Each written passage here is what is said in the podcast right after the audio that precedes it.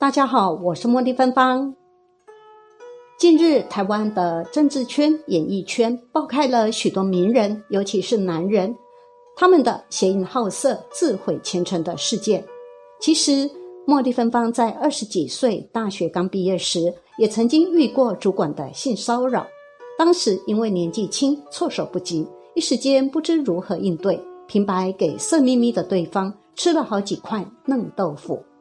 近日爆出的这些情色事件，相信绝对只是冰山一角，沙滩上的一粒沙子。因为我们只是看到名人的部分，在名人之外的一般人，相信许多女生选择隐忍，选择将此事放在心中的最角落，让其渐渐淡忘。也相信被性骚扰或性侵的实际数目，绝对如恒河沙数。富豪贪淫好色的可怕果报。许多人都相信邪淫会有果报，而且可怕。但也有许多人认为，邪淫的人何其多，行为也极其开放，怎不见个个都受到报应了呢？社会上包二奶、三奶、找情夫、情妇、搞婚外情的人随处都有，色情业更是无处不有。似乎所说的邪淫报应，不过是部分人遇到而已，能显而易见的很少。这种疑惑不仅没学佛的人有。连学佛的人也会有有这种疑问，其实很正常。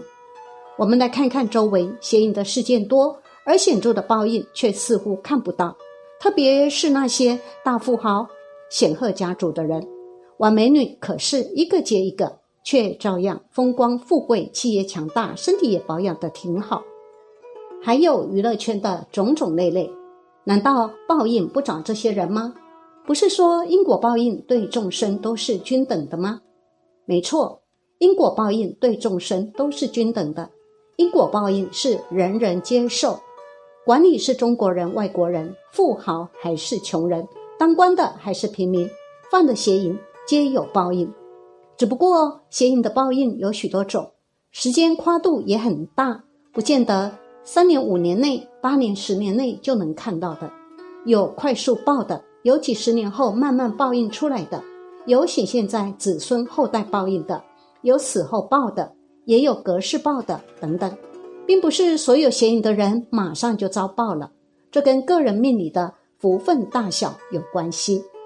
有些报应确实是难以立即见到，所以现世的一些人便不相信因果了，认为根本没有善恶报应，便肆意邪淫，秽乱社会。以至于搞得当今邪淫之风日盛，简直处处是邪缘，是邪淫的场景。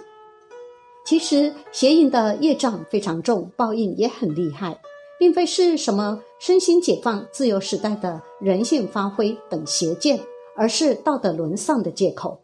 观察古今中外生活中的一些实例，大家便能知道，凡犯了邪淫的人，报应很重。我们来看看美国显赫。世家甘乃迪家族分析一下，不难发现，根本就是非常显而易见的邪淫报应啊！当我看到《神话家族甘乃迪家族》一书时，单单看了封底文字，在美国历史上，从来没有哪个家族像甘乃迪家族那样光芒四射，也从来没有哪个家族像甘乃迪家族那样灾难重重。这个家族包含了人类所有戏剧性的因素。雄心壮志、荣华富贵、权力、性以及死亡。书内更评论说，甘乃迪家族总是跟意外、葬礼这些字眼分不开。看后令人触目惊心。为什么一个显赫的家族竟然不能平平安安，却连连出意外呢？细读内文，明白了。天道昭然，这是邪淫太重的后果。甘乃迪家族的男人们个个风流成性。堪称色中高手。当一个人不管在其他方面多么有成就，如果犯了邪淫，也无法逃避报应。透过甘乃迪家中媳妇们的一句话，对他们家男人的风流便略减一斑。曾经贵为第一夫人的杰奎琳跟弟媳妇琼聊天，两妯娌都是被丈夫深深伤害的女人。有一天，琼向大嫂。杰奎琳讨主意，早已经心如死灰的杰奎琳说：“甘乃迪家的男人们就是这样，他们便是见裙子就钻的货色，女人是他们的家常便饭。那些臭名昭彰的艳星，常是他们追逐的对象，身边的女人也不放过。琼向杰奎琳倾诉说：“他弄一个两个我还可以忍。”可是他一而再、再而三的跟女人纠缠，甚至认识才五分钟的女人也可以勾搭上，简直放荡成性，怎么忍受得了呢？其实杰奎琳的处境比弟媳还差，虽然身份尊贵，但却奈何不了丈夫在外面放荡。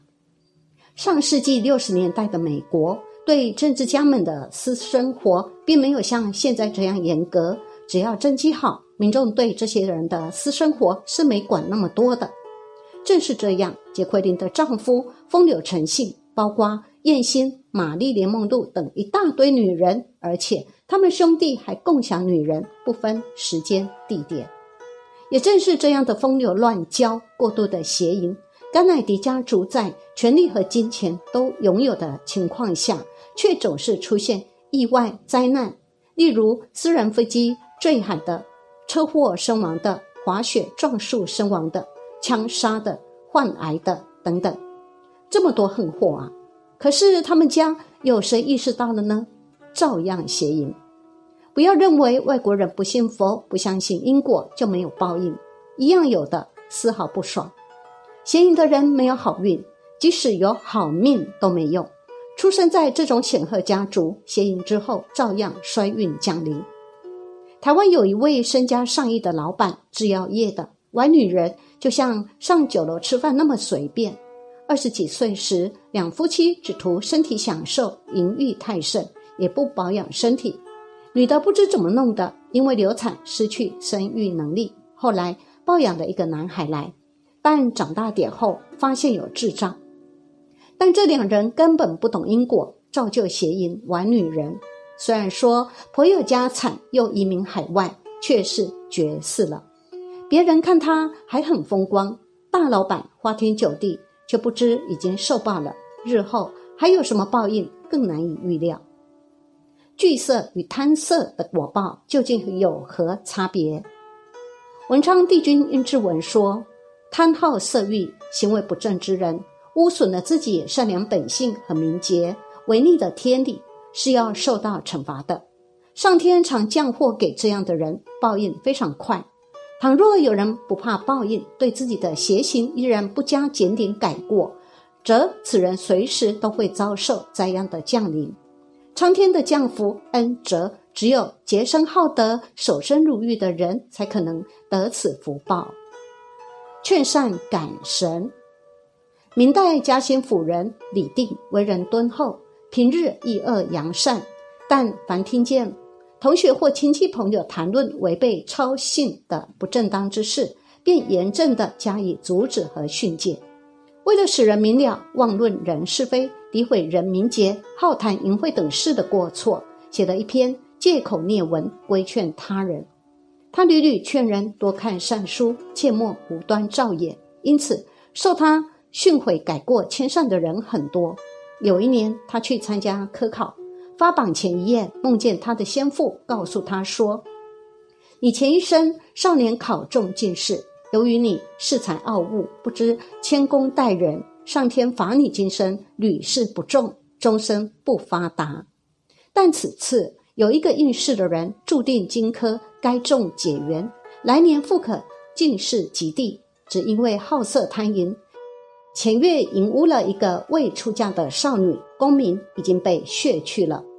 文昌帝君因为你做了借口念文，又劝勉他人看善书，认为你积累阴德很大，受你劝化戒邪淫及不敢再谈淫秽事的人很多，故特奏上帝补列你的功名，望你以后能够更加勤勉修德，以报天恩。他听后感到欣喜，发榜果然中了解元。李定做官后愈加谨慎，力行善事。后来以为官清正，官至御史，感应之机如此之快。这种劝人改恶从善的慈悲之心，足以感动天地，使其福运增加，获得善报。亦是免难。清代时有一次，杭州发生火灾，连烧数十家，许多官员都出动前往救火。大家看到火中有一位金甲神，手里拿红旗，左右指挥，围绕着一座住宅。火烧到那一家，便又回头。等到火熄灭后，在瓦砾中看见那一栋房宅孑然独存，这是北新官吏顾某的家。火灾当时，顾某奉命到江南出差，尚未回来，屋里只剩下妇人和几个小孩子。大家感到非常惊讶，不知道这件事情的原因。顾某出差到江南后，把船停放在苏州的河边，看见一位少妇沿着河边边走边哭。顾某问她原因，她说：“我丈夫欠粮五十两银子，被关在监狱，我不忍心看见丈夫先死，所以想投河自尽。”顾某便从行囊中拿出五十两银子给他。少妇拜谢后离去。顾某坐船回城时，又经过该地，上岸到饮食店。刚好所救的少妇家就在对面，那位少妇看见顾某，立刻告诉丈夫，他们夫妇便请顾某到家里准备饭菜款待他，并且留他住宿。丈夫告诉少妇说：“救命之恩，我们家贫，无以为报，你陪他过夜来酬谢好了。”到了半夜，少妇来到顾某的寝室，顾某断然拒绝他，并且回到自己船中过夜。顾某回家后。慰问他的人接踵而至，大家询问他有什么福德，受到天神保护，竟然是家宅免于火难呢？顾某说不出原因，大家一直追问，于是他想起前面那件事，人们屈指计算，跟起火的时间恰好吻合。贪色自毁。明世宗嘉靖年间，陆仲禧幼年时就能诗能文，天资颖异。凡看过的书，很快就朗朗上口。陆仲禧十七岁那年，跟随塾师邱默住在京城准备考试。陆仲禧常窥视寓所对面的女孩子，这位老师不但不加以制止，劝告学生非礼勿视，端正行仪，专心以至于学问，反而告诉陆仲禧说：“宣武门外的都城隍庙很灵，有求必应，为何不祷告岁月呢？”陆仲禧听了老师的话，因而前往。当天晚上，陆仲禧回来就做梦，并痛哭不止。众人惊骇，问原因。他说：“刚才我梦见都城隍在追赶我和老师，而且很严厉地斥责我，然后又叫属下查我两人的禄位。我名字下注甲戌状元，而老师名字下是一片空白，什么功名也没有。”都城隍说。将立即向天地禀奏，我们师生两人居心不正，不思本分，静坐非想，立即削除我的状元禄位及功名。老师名下本来空无所有，当绝其阳寿，以惩罚为师无德误人子弟，以彰显果报的昭然。说完，仍然哭泣不止。一会儿，书童急急忙忙跑来告诉说。刚才接到邱老师死于急性霍乱的消息，后来陆仲禧果然也应了梦境的预言，屡试不中，贫穷潦倒以终。社会上曾经流传过一句话：“男人好色，英雄本色；女人风骚，高尚情操。男人不流氓，发育不正常；女人不风骚，太阳升不高。”这种不伦不类的语言，洗脑了许多人的价值观。古谚语说：“色字头上一把刀，石榴裙下乱葬岗。”这句话才是真正的真实。